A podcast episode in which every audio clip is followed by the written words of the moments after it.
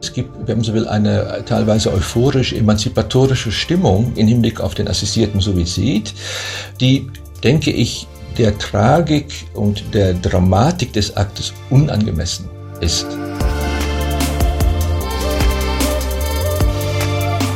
Mit Herz und Haltung. Dein Akademie-Podcast.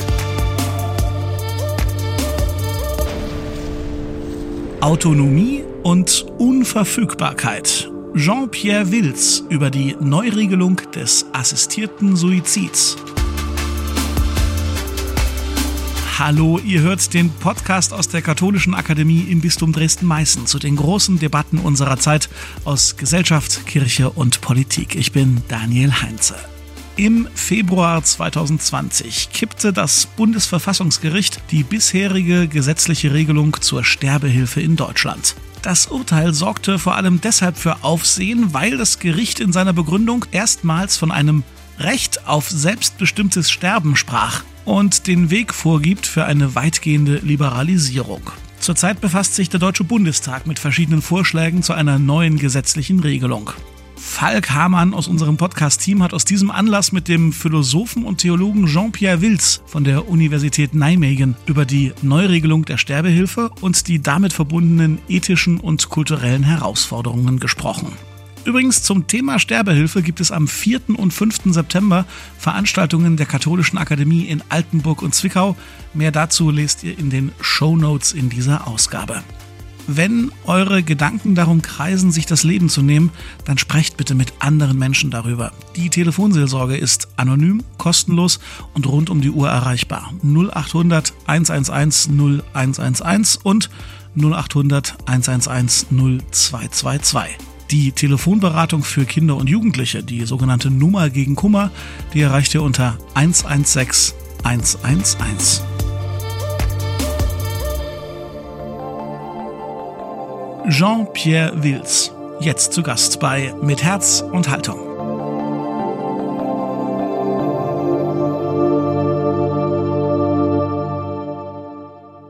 Herr Professor Wills, schon ein Blick auf das genutzte Vokabular deutet ja an, wie umstritten das Thema assistierter Suizid ist. Beim einfachen Suizid sprechen einige von Selbstmord oder Selbsttötung, andere dagegen von Freitod und beim assistierten Suizid verwendet man dagegen Ausdrücke wie Sterbehilfe oder Suizidbeihilfe. Für welche Diktion haben Sie sich denn persönlich entschieden und aus welchen Gründen? Ja, also die äh, Sprachregelung ist in der Tat äh, sehr, sehr unterschiedlich. Also von dem Begriff des Selbstmordes hat man, glaube ich, weitestgehend auch äh, zu Recht Abschied genommen. Äh, also ich glaube, dass man zunächst einmal äh, so nüchtern wie möglich äh, den Begriff wählen sollte und deshalb spreche ich eigentlich äh, in dem Zusammenhang von einer Selbsttötung. Der Begriff des Suizid ist, ist der Suizid ist etwas, äh, wenn man so will, etwas akademischer in dem Zusammenhang. Also ich glaube, man sollte sich eigentlich auf Selbsttötung beziehungsweise Beihilfe zur Selbsttötung einigen. Und äh, das Motiv ist dahinter, kein Präjudiz zu haben, also keine vorgängige Wertung in die eine oder andere Richtung. Beim Freitod ist es ja eher auch so ein Freiheitspathos, das dahinter steht. Richtig, also man kann natürlich eine solche implizite Wertung nie ganz äh, vermeiden, das ist richtig. Also wie Sie äh, zu Recht erwähnen, äh, wenn man von Freitod spricht, dann ist da bereits eigentlich eine bestimmte Auffassung, dass dieser ultimative Akt sozusagen eigentlich äh, äh, Ausdruck eigentlich eines freien Tates ist auch eingegangen. Aber man sollte bei solchen ethischen Fragen generell darauf achten, nicht bereits, um sozusagen die ethische Antwort einschleichen zu lassen, eigentlich also in die Beschreibung des Phänomens. Also darauf muss man schon achten, dass nicht starke Wertungen bereits quasi in die Beschreibung eingehen. In Ihrem Buch sprechen Sie sich ja grundsätzlich für eine Liberalisierung des assistierten Suizids oder der assistierten Sterbehilfe aus. Sie warnen aber zugleich auch vor den gesellschaftlichen Folgen einer Normalisierung, durch die dann der assistierte Suizid etwas Unproblematisches werden könnte oder als etwas Unproblematisches erscheinen könnte. Wie geht das beides denn zusammen? Durch eine Liberalisierung möchte man ja letztlich eine gewisse Form von Normalisierung auch.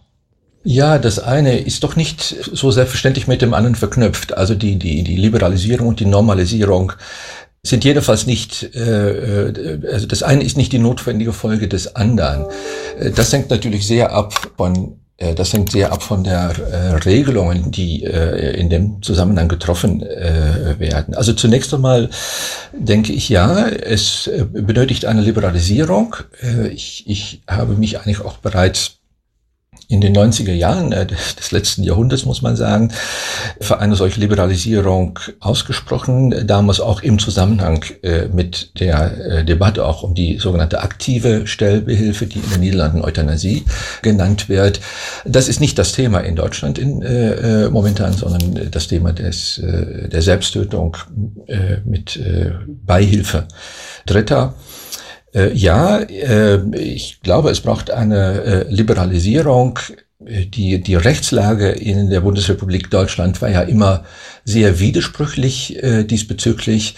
Ähm, also der Suizid ist keine rechtswidrige Tat und insofern ist eigentlich auch die Suizidassistenz nicht äh, als eine solche zu äh, bewerten. Aber es gab sozusagen auch äh, gleichzeitig andere rechtliche Kriterien, die ein Stück weit äh, die Debatte gelähmt haben in den äh, ganzen äh, Jahrzehnten.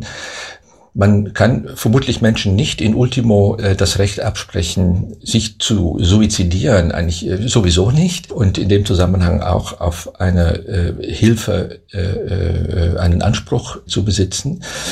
Äh, aber wie schon gesagt, das hängt ab von den Kriterien äh, äh nicht. Und äh, die Problematik des Urteils des Bundesverfassungsgerichtes vom 26. Februar 2020 ist eigentlich, dass das Bundesverfassungsgericht solche Kriterien ausdrücklich ablehnt, abgesehen von bestimmten prozeduralen äh, Erfordernissen, die äh, gestellt werden. Also die, die Prozedur wird angedeutet und äh, auch in den verschiedenen Gesetzesentwürfen, die es in, in der Zwischenzeit gibt, wird diese Prozedur auch ja, unterschiedlich äh, ausgestaltet. Aber es ist immer wieder davon die Rede in dem Urteil, dass es keine materiellen Kriterien geben sollte. Äh, das muss man natürlich erläutern, was das heißt. Materielle Kriterien. Materielle Kriterien sind beispielsweise Hinweise auf das Vorliegen einer schwerwiegenden Erkrankung, die sich womöglich auch in einer finalen Phase befindet. Also vor allem dies wird ausgeschlossen. Also der Einzelne muss seinen, äh, seine beabsichtigte beabsichtigte Tat nicht Verantwortung. Er, er, muss sie nicht begründen, indem er beispielsweise darauf hinweist, äh, das Kriterium X sei für ihn, sei auf, auf seine Situation anzuwenden. Das heißt, dass um sozusagen der, die, die Erlaubnis sehr, sehr niederschwellig äh, ausgestaltet äh, wird. Also es gibt, wenn man so will, wenig sozusagen Vorbehalte also angesichts der, der, der, äh, der Rationalität der Tat, also lediglich sozusagen die Verantwortungsfähigkeit des Einzelnen wird prozedural äh, geprüft. Äh, was die Normalisierung betrifft, kann man eigentlich feststellen, äh, dass, dass es in der Tat solche Effekte gibt bei einem bei einer solchen niederschwelligen Zugangsmöglichkeit. Das kann man also in den Niederlanden, das kann man in Belgien feststellen dass äh, nach einer gewissen Zeit, am Anfang ist es meistens doch so, dass die Zahlen des assistierten Suizids vergleichsweise konstant niedrig bleiben im Vergleich zu der aktiven Tötung. Ja, diese Zahlen bleiben vergleichsweise niedrig, was wohl natürlich auch damit zusammenhängt, also dass eine solche Tat, also jede Selbsttötung natürlich, also für das Individuum, für das jeweilige Subjekt natürlich ein ganz schwerwiegender Akt darstellt. Aber im Laufe der Zeit ist zu beobachten, dass die Zahlen langsam aber stetig auch zunehmen. Und das kann man fast eigentlich nur dadurch erklären, dass eine, dass Normalisierungseffekte also eingetreten sind. Also die Problematik, um sozusagen, die anfangs noch deutlich gewichtet wurde und, äh, denke ich, den, den Akteuren äh, auf allen Seiten deutlich vor Augen stand, also diese Problematik wird abgeschliffen. Das Gegenbeispiel ist die sogenannte Oregon-Regelung, äh, die nicht nur im Bundesstaat Oregon in den USA äh, ähm, Anwendung findet, sondern auch in einigen anderen Staaten, äh, wo gerade eigentlich mit solchen materiellen Kriterien gearbeitet wird und deshalb eigentlich die Suizidrate beziehungsweise die Assistenzrate konstant niedrig äh, bleibt. Aber heißt das, um so einer problematischen Normalisierung entgegenzuwirken, wäre es eigentlich gut, doch auf bestimmte materielle Kriterien zu setzen oder müssen die Prozeduralen einfach nur nochmal geschärft werden? Nein, es ist äh, meine Auffassung, dass wir im Grunde materielle Kriterien äh, brauchen. Also ich meine, die, die äh, Prozeduren, also wo die eben die, die Urteilsfähigkeit und so weiter und, die, und äh, sozusagen das Maß an, an Verantwortungsfähigkeit auch geprüft wird und in Extremes vielleicht auch noch ein psychiatrisches Gutachten eingeholt wird, ist meines Erachtens zu wenig. Also vor allem eigentlich auch in, äh, in diesen Prozeduren ist äh, also keineswegs äh, selbstverständlich vorausgesetzt, dass überhaupt ein Arzt oder eine, eine Ärztin teilnehmen an, äh, an diesem äh, Verfahren. Also es gibt äh, beispielsweise Vorschläge, wo sogar Angehörige eigentlich äh, also in, an der Prozedur teilnehmen sollte. Also ich glaube, man sollte diesen Prozeduralismus als als einzigen Zugang äh, zu der äh, Entscheidung wirklich erweitern, eigentlich, also mit einem materiellen Kriterium oder mit materiellen Kriterien. Und die sind äh, oder sollten meines Erachtens vor allem eigentlich medizinisch-psychiatrischer Natur sein. Das wird mit, das, das steht quasi dem Urteil des Bundesverfassungsgerichts entgegen, ja, also das zweifach ausdrücklich diese äh, Kriterien ablehnt. Ähm, aber meines Erachtens geht kein Weg daran vorbei, äh, sie einzuführen. Ich frage mich gerade, was wären denn Szenarien, wo keine medizinischen oder psychiatrischen Gründe vorliegen? Also wo vielleicht auch jetzt in den Niederlanden oder in, in Belgien eine Person Sterbehilfe in Anspruch genommen hat und es gab keine medizinische oder psychiatrische Indikation. Man muss Folgendes sagen, dass die, diese medizinische oder psychiatrische äh, Indikation eigentlich schon immer vergleichsweise vage gewesen ist. Äh, also man hat immer davon gesprochen, also beispielsweise auch in den Niederlanden. Und also ich, ich, ich äh, habe keineswegs die Absicht, wie das häufig geschieht, also die Niederlande, wenn man so will, eigentlich so als das, das Land der Verirrungen in Fragen der Sterbehilfe darzustellen. Äh, aber die Entwicklung ist in dem Sinne typisch und das ist das Wichtige eigentlich, also die Typologie der, äh, der Entwicklung. Also man hat am Anfang immer davon gesprochen, es sollte ein aussichtsloses und untragbares oder, oder unerträgliches Leiden vorliegen. Das gehörte zu diesen materiellen Kriterien auch in den Niederlanden anfangs. Im Nachhinein muss man feststellen, das Prädikat medizinisch oder psychiatrisch wurde nie expressis verbis benutzt. Ja, also man ist immer davon ausgegangen, dass das so wäre, also dass hier ein, eine Erkrankung äh, schwerwiegendster Art, also eher auch in einer finalen Phase vorlag.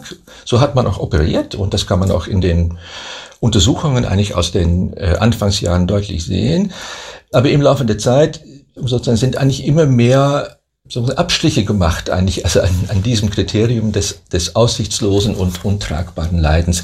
Das heißt, es ist immer mehr subjektiviert äh, worden.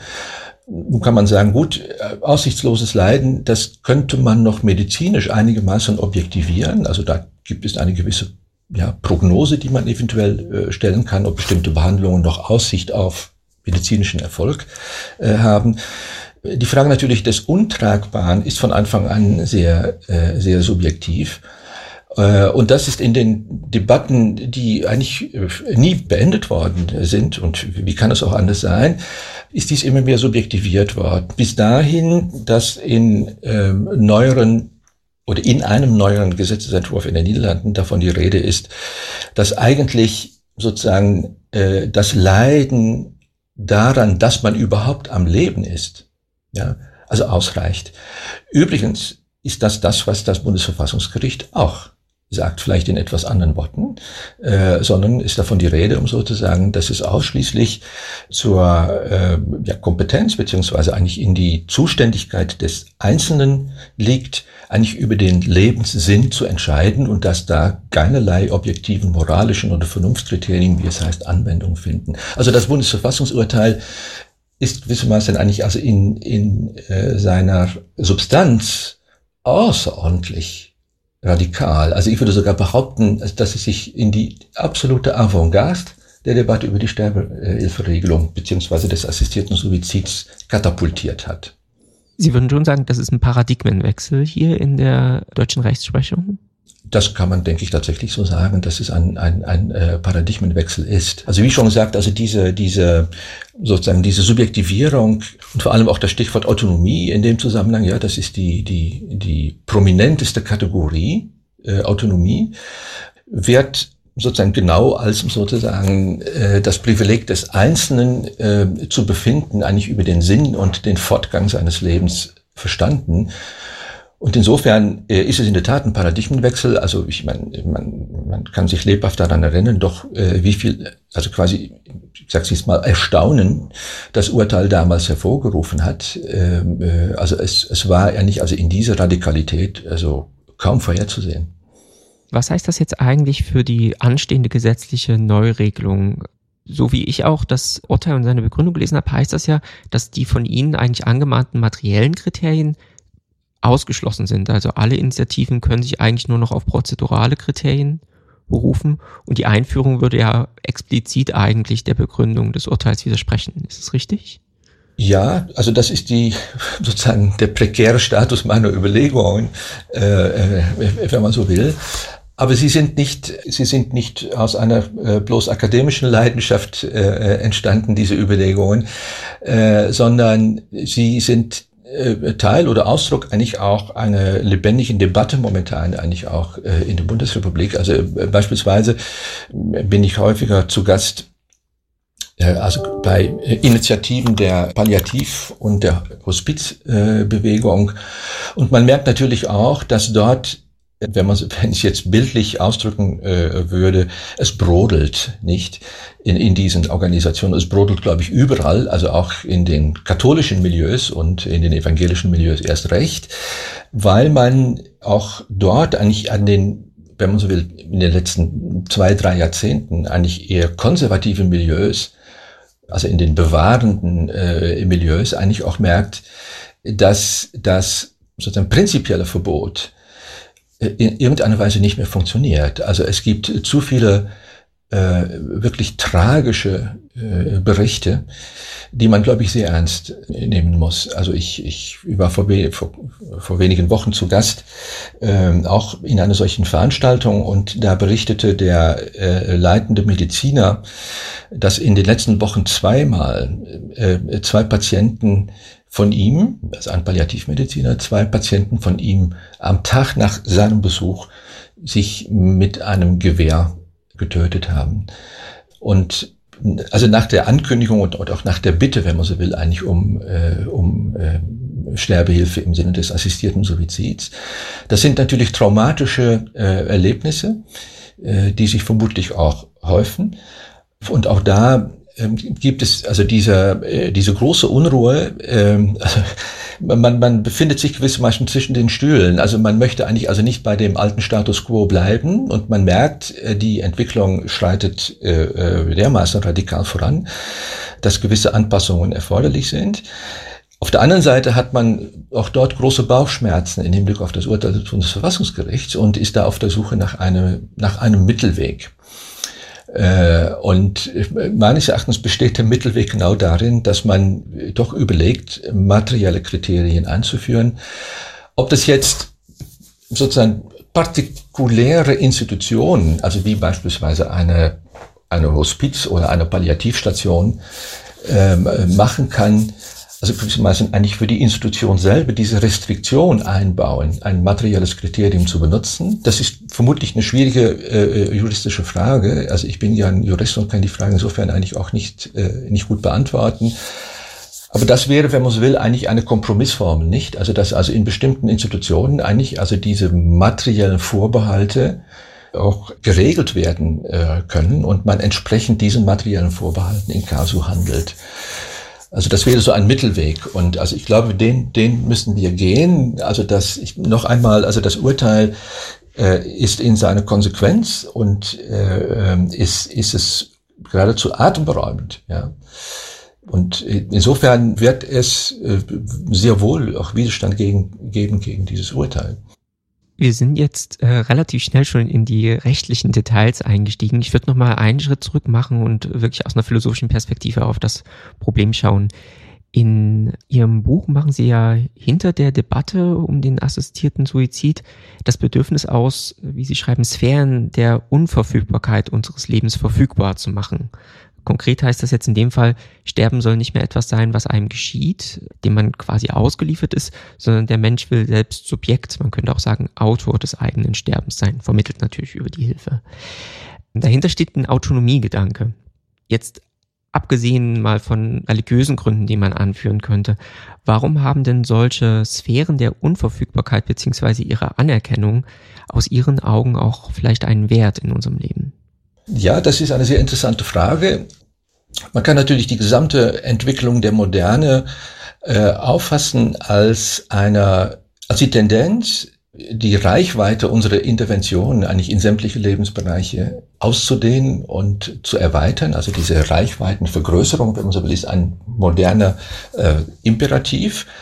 Und in dem Zusammenhang sind natürlich mancherlei Tabus äh, und Verbote unter Druck äh, geraten und äh, ich denke auch äh, häufig also gerechterweise und notwendigerweise auch äh, modifiziert und revidiert worden. Also Autonomie ist in dem Sinne eine, eine wichtige moderne Formel, äh, die allerdings im Laufe der Zeit eine gewaltige Veränderung ihrer Bedeutung erfahren hat. Also man kann sagen, die Autonomieformel, wie, wie wir sie bei Kant kennen, ist eigentlich, wenn man das jetzt verkürzt äh, äh, zusammenfasst, ist es der, ist es der Aufruf, äh, sich seines Verstandes zu bedienen. Und also der Verstand ist nicht etwas Partikuläres. Also ich habe meinen Verstand nicht, wenn man so will, als eine so idiosynkratische Quelle meiner Auffassung, sondern ich teile meinen Verstand mit, äh, mit anderen äh, Menschen. Also Autonomie heißt Erweiterung sozusagen der Vernünftigkeit äh, meines Lebens, aber das ist jetzt keine partikuläre Aufgabe, sondern wenn man so will, eine Gattungsaufgabe. Also wenig später, dann sind wir bei John Stuart Mill, bei dem englischen Philosophen, ist Autonomie zunehmend, wenn man so will, eigentlich genau so ausgelegt worden, wie wir das heute tun. Also Autonomie ist, wenn man so will, mein subjektives Recht, gemäß meinen subjektiven Wertungen und Auffassungen zu leben.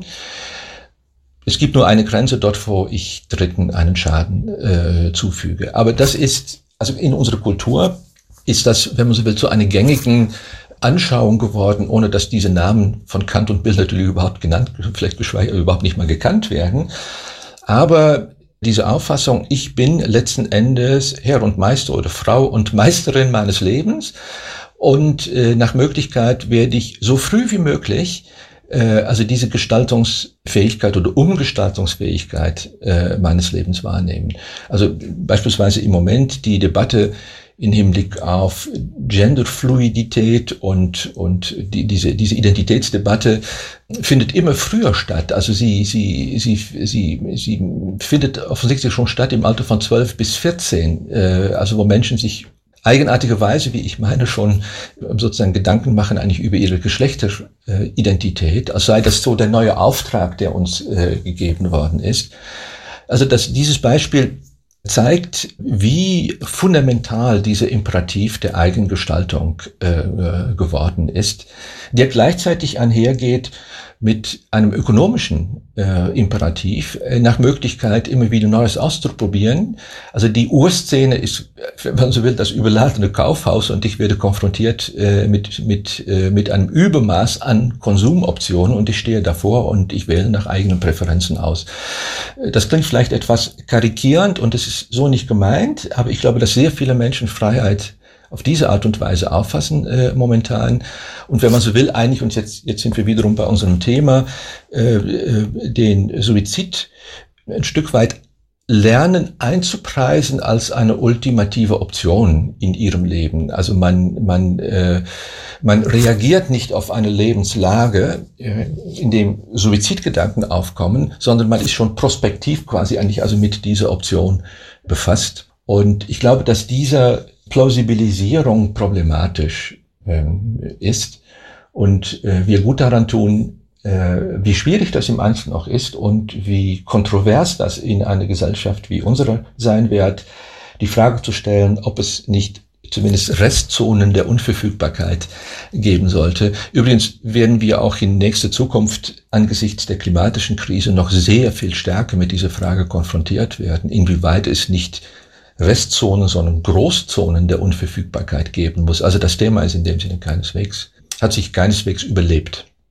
Aber kann man irgendwie festmachen, was eigentlich so der positive Mehrwert ist, wenn man solche Zonen der Unverfügbarkeit, wie Sie gesagt haben, anerkennt. Also es klang jetzt äh, zwischenzeitlich bei Ihrer Antwort so, dass es eigentlich eine Überforderung ist, wenn man diesen Autonomiegedanken immer weiter ausdehnt und man muss andauernd immer sagen, wofür und wogegen man sich entscheidet. Also man steht vor einer großen Entscheidungsfülle, die getroffen werden muss. Aber ist es einfach nur ein Entlastungseffekt oder soll da durch diese Unverfügbarkeit auch vielleicht etwas Positives geschützt werden? Ja, wobei eben was das Positive ist, was geschützt wird, äh, gar nicht mal so leicht in, in, in den Debatten wird, äh, also der Konsens darüber wird in den Debatten nicht, äh, nicht einfach äh, sein. Also ich glaube, dass es vernünftig ist, vernünftig ist, wenn Menschen lernen, angesichts ihrer eigenen Präferenzen einen gewissen Vorbehalt zu haben. Und äh, also dieses äh, dieses Zögern, also Hans Blumenberg spricht äh, und sprach in dem Zusammenhang äh, sozusagen von einem Provisorium, ja. Also man muss lernen, wenn man so will, eigentlich, also erstmal auch die eigenen Antriebe und eben diese Präferenzen auch mal äh, in Frage zu stellen, einen solchen Vorbehalt zu entwickeln und einen Umweg zu gehen, heißt es bei ihm. Und äh, das das droht jetzt abhanden gekommen. Es gibt, äh, wenn man so will, eine teilweise euphorisch emanzipatorische Stimmung im Hinblick auf den assistierten Suizid, die denke ich, der Tragik und der Dramatik des Aktes unangemessen ist. Und also in dem Zusammenhang droht also jegliches Gefühl dafür, dass es eben diese Zonen der Unverfügbarkeit geben muss, dass man sie also mit Mitteln der Vernunft ein Stück weit auch äh, markieren ist. Also das Tabu nur tabuisieren reicht natürlich äh, nicht aus. Aber dass man jedenfalls bereit ist, solche Zonen eigentlich mit vernünftigen Argumenten äh, zu markieren, ist, glaube ich, äh, dringend nötig. Ich würde jetzt am Ende gerne noch mal ganz kurz auch auf die Rolle der Kirchen in der aktuellen Debatte zu sprechen kommen. In Ihrem Buch fallen vereinzelt Ausdrücke wie kirchlicher Dogmatismus oder klerikale Bevormundung. Wie nehmen Sie denn aktuell das Agieren der christlichen Kirchen in der Debatte wahr?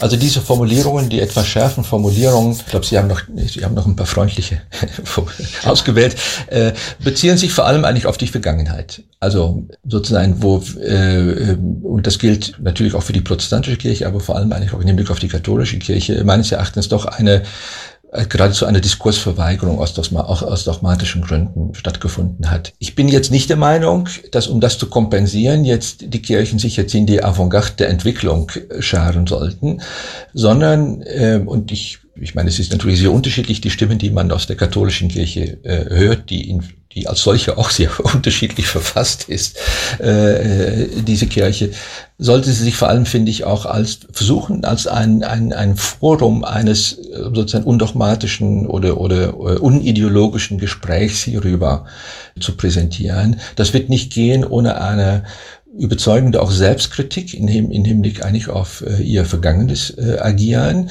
Aber es gibt sozusagen in ihrer Tradition, in der Tradition des Christentums, die ich natürlich äh, viel besser kenne als andere religiöse Traditionen.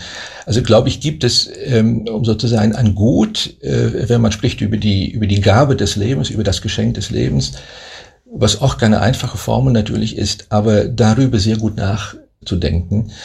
Also wenn man so will, eigentlich auch diesen, wenn man so will, Schöpfungsvorbehalt, der da äh, formuliert wird. Also ich glaube, da haben die Kirchen eine gute Chance, sich gut zu positionieren. Sie tun das zum Teil auch. Also äh, ich bekomme hin und wieder doch auch Einladungen aus katholischen Bildungsinstitutionen und auch also ihre Einladung legt Zeugnis äh, davon ab, äh, dass man, wenn man so will, eigentlich auch eine wohlwollende und also undogmatische Diskussion in den Kirchen führen äh, kann.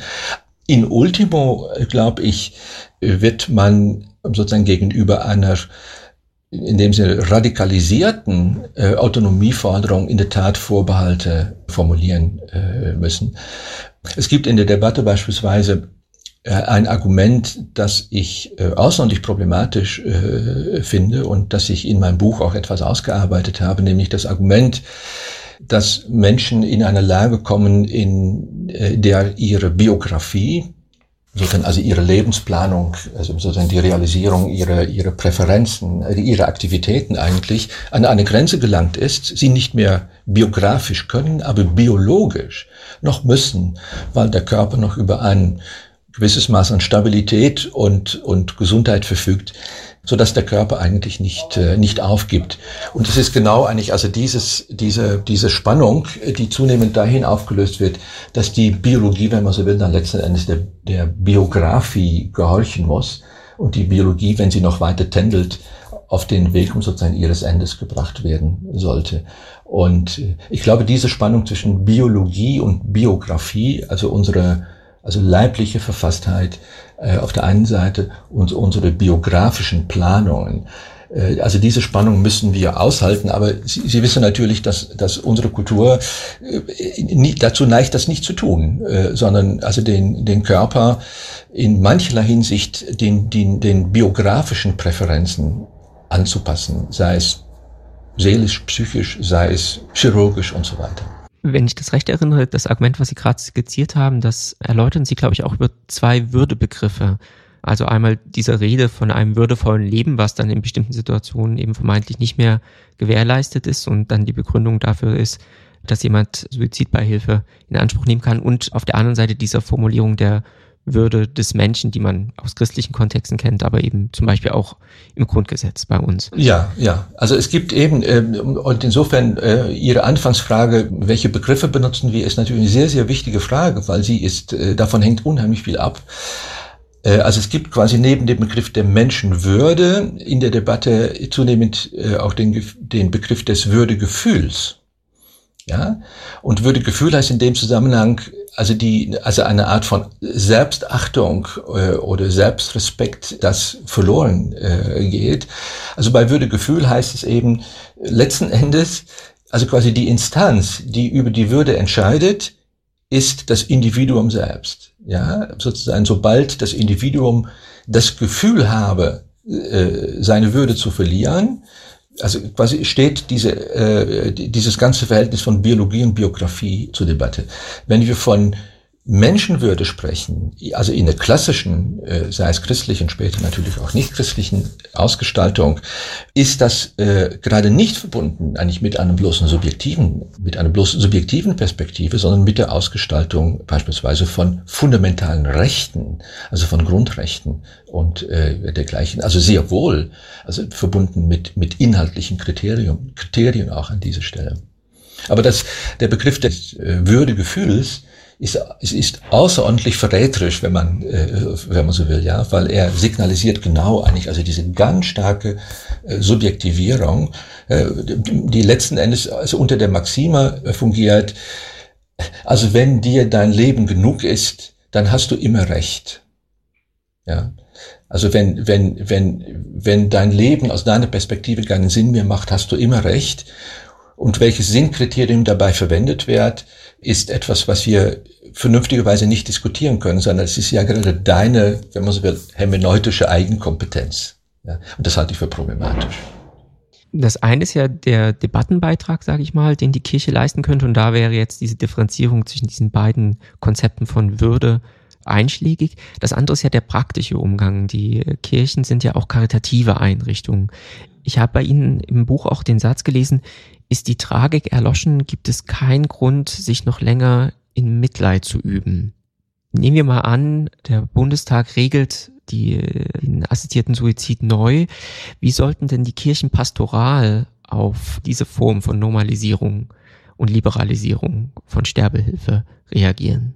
Ja, also sie, die Kirchen werden also jedenfalls glaube ich die katholische Kirche, aber auch weite Teile der evangelischen Kirche, äh, werden äh, also die eine solche künftige äh, Umsetzung ohne die materiellen Kriterien, über die wir gesprochen haben, natürlich nicht mittragen. Wie ich sagte, insofern Einrichtungen kirchliche Natur sind, wird man sich dort auf diesen dornigen Weg einlassen müssen, eigentlich, so will eine Kompromissformel zu finden, die wiederum an diesen materiellen Kriterien äh, orientiert ist. Also ich kann mir sehr schwer vorstellen, dass kirchliche Einrichtungen in Zukunft radikal, wenn man so will, den Zugang von Patienten verweigern bzw. Patienten entlassen äh, und anderswohin schicken, wenn solche Fragen anstehen. Also sie werden diesen dornigen Weg äh, gehen müssen und äh, eine, einen, einen Zwischenweg, glaube ich, finden müssen. Also pastoral, äh, glaube ich, wird man also aus dem Kern der christlichen Botschaft heraus, also die Bedeutung dessen, was Unverfügbarkeit heißt oder was Geschenkhaftigkeit des Lebens heißt, wird man artikulieren äh, müssen, also in dem Sinne eigentlich auch ein, eine Gegenstimme oder eine anders geartete Stimme verlauten äh, lassen. Aber ich vermute, dass das nicht im, im Modus des Besserwissens oder der, der autoritären äh, Einhegung, also einer höheren Moral äh, geschehen kann, sondern dass die Kirchen selber, wenn man so will, auch ihre ja, Verletzlichkeit äh, in diese Debatte äh, zeigen sollten, eigentlich in dem Sinne auch mit offenen Flanken hineingehen. Und also, wenn man so will, die, die Diskussionslage gerne von mir aus komplexer machen sollten, als sie ist.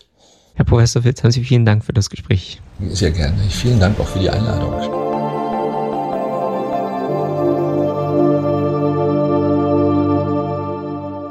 Jean-Pierre Wills im Gespräch mit Falk Hamann. Das Buch von Jean-Pierre Wills, das trägt den Titel Sich den Tod geben, Suizid als letzte Emanzipation und es ist im S. Hirzel Verlag erschienen. Und hier nochmal der Hinweis, am 4. und 5. September greift die Katholische Akademie des Bistums Dresden-Meißen zusammen mit verschiedenen Kooperationspartnern das Thema Sterbehilfe in Veranstaltungen in Altenburg und Zwickau auf. Infos dazu in den Show Notes, also im Begleittext zu dieser Podcast-Folge. Wie immer gilt, mischt euch ein, debattiert mit. Wir freuen uns über eure Sicht der Dinge unter lebendig-akademisch.de oder aber über Facebook und Instagram. Und wenn euch gefällt, welche Themen wir hier anschneiden und debattieren, dann empfehlt uns bitte weiter. Am besten an Freundinnen und Freunde, an Bekannte, denen das ebenfalls zusagen könnte, was ihr so bei uns hört.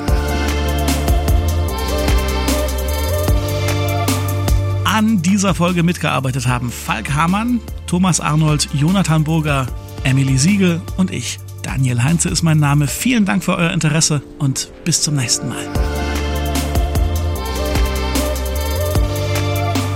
Mit Herz und Haltung. Dein Akademie-Podcast.